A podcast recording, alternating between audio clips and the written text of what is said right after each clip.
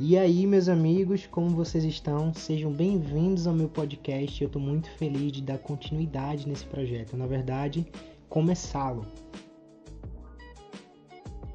Eu me chamo Matheus Taylor, tenho 21 anos e hoje eu estou morando em Olinda, Pernambuco, mas amanhã isso pode mudar. Sou missionário de aliança da comunidade católica Colo de Deus e estou começando esse projeto que há muito tempo eu tenho sonhado. Mas por que um podcast? Porque eu acho fácil, rápido e acessível. A gente pode escutá-lo, sei lá, lavando louça, varrendo a casa, indo voltando do trabalho, no trânsito. Podemos escutar ele em diversos lugares. Só baixar o episódio, deixar na minha lista lá de episódios marcados e eu posso escutar depois. Isso é muito massa, porque ao contrário de uma música que a gente escuta direto, é sempre algo novo. Você vai perceber durante os episódios que eu ainda estou aprendendo isso aqui, tá? Eu estou sendo meio que pioneiro. Mas eu prometo que com o passar do tempo, tudo isso aqui vai ficar profissional. Eu vou comprar aquele microfone ASMR que faz que capta até essas coisinhas assim, né? Muito massa esse microfone. Prometo que vou comprar. E uns episódios vão ser longos, outros curtos. Uns vão ter convidados, outros seria apenas eu sabe? Aqui não tem um, um roteiro programado, é só para colocar as ideias e aquilo que Deus fala ao meu coração em algum lugar, sabe? Para eu deixar meu legado, né? Para não ter que estar tá falando para os meus filhos direto. Vou dizer assim, ó, tá no Spotify, escuta lá. Os episódios serão simples, mas profundos, meus amigos. E hoje eu queria começar esse episódio falando da diferença entre ouvir e escutar. Escuta aquele que presta total ou parcial atenção, e ouve aquele que obedece. Falar sobre essa diferença é um assunto longo, sabe? E eu não quero me deter nele. Mas para ser objetivo, é, quero dizer para vocês. Exemplo: Abraão, quando ouve Deus dizendo: "Sai da casa do teu pai, da tua terra, e vai para uma terra onde eu vou te mostrar, para um lugar onde eu vou te mostrar", e sem pestanejar, ele obedece, significa que Abraão ouviu. Nicodemos, quando se encontra com Jesus e não segue, significa que ele escutou apenas. E eu abro parênteses para dizer que eu não estou menosprezando Nicodemos, sua história ou seu encontro com Jesus, sabe? É um dos homens na Bíblia que eu admiro pelo simples fato de ser inteligente, de ser um doutor. Porque ele sendo inteligente, ele conversou com Jesus e nos deu um diálogo lindo que está lá em João 3. Eu recomendo que todo mundo leia. Quem escuta está apressado com seus próprios pensamentos e questionamentos, mas aquele que ouve é sábio, como diz o livro do Provérbios. A multidão escutava, os apóstolos ouviam. Quem escuta, meus amigos, fica com aquela margem de 50%, mas quem ouve é consumido pela mensagem. Então eu te faço esse apelo. Chegou até aqui? Massa. Tá no ônibus, tá no trânsito, tá no almoço? Massa também. Coloca o fone, se possível, baixe esse episódio, desliga o Wi-Fi ou seus dados móveis do celular e me ouve. Preste atenção na mensagem de hoje, tá certo? É nós. Então, meus amigos, por que é tão difícil falar de Jesus? O meu conselho para esse questionamento é o seguinte: fale de Jesus. Se vão ouvir, é outra história. O maior obstáculo do apostolado na igreja hoje é a timidez, ou antes a covardia dos bons, eu prefiro ver assim, dos que se disponibilizaram a ser enviados, sabe? E isso precisa ser quebrado, porque assim, ó, muitas vezes nós somos enviados para aqueles que estão afastados da fé. Isso é um exemplo. Sabe aquele dia que você vai no barzinho com seu amigo, no restaurante, seja lá onde for, num espetinho de, de esquina, sei lá. Mas você vê um, um cachorro que, apesar dele estar tá com fome, dele estar tá olhando para você, ele não chega perto.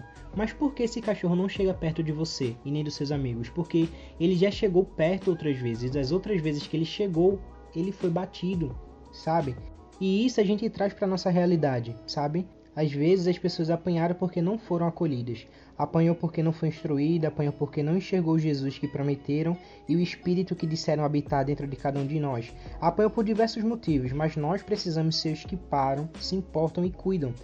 Então, assim como aquele cachorro na beira do seu espetinho, do barzinho, do restaurante que não chega perto de você, você é convidado a ir até ele para cuidar, para dar comida, assim nós somos convidados também a ir aqueles que estão afastados da fé. Ainda fundamentado no exemplo do cachorro, depois que o cachorro é cuidado, ele deve se posicionar como amigo daquele que acolheu e domesticou, mas também como guarda de uma casa, sabe? Então é o simples. As pessoas estão afastadas da fé, elas vêm até nós, nós cuidamos, mas tem uma certa hora que ela precisa se posicionar. Então, com isso, eu percebo, meus amigos, que o evangelho ele é simples, mas ele não é raso, sabe? O evangelho ele é acessível, mas ele não é diluído. O evangelho não combina com ativismo. O evangelho, meus amigos, eu aprendi uma vez e eu acredito piamente nisso, que é quando um mendigo fala para o outro onde encontrar pão, sabe? É por isso que Jesus ia, os discípulos iam e nós precisamos ir também porque nós somos peregrinos. Foi uma ordem que o Senhor nos deu lá em Marcos 16:15, onde ele fala: "Ide pelo mundo inteiro e anunciai o evangelho a toda criatura", meus amigos. Lembre, sobretudo, que a sua vida é a sua maior arma de evangelização. Ser chamado de filho, meus amigos, olha que pesado isso. Custou uma cruz e sangue de um Deus. Já parou para pensar que ser chamado de filho custou sangue e cruz a um Deus?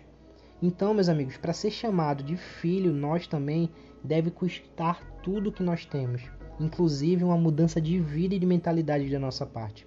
Anuncie o reino de Deus e, se preciso, use de palavras, é o que diz São Francisco, e nós sabemos muito bem dessa frase.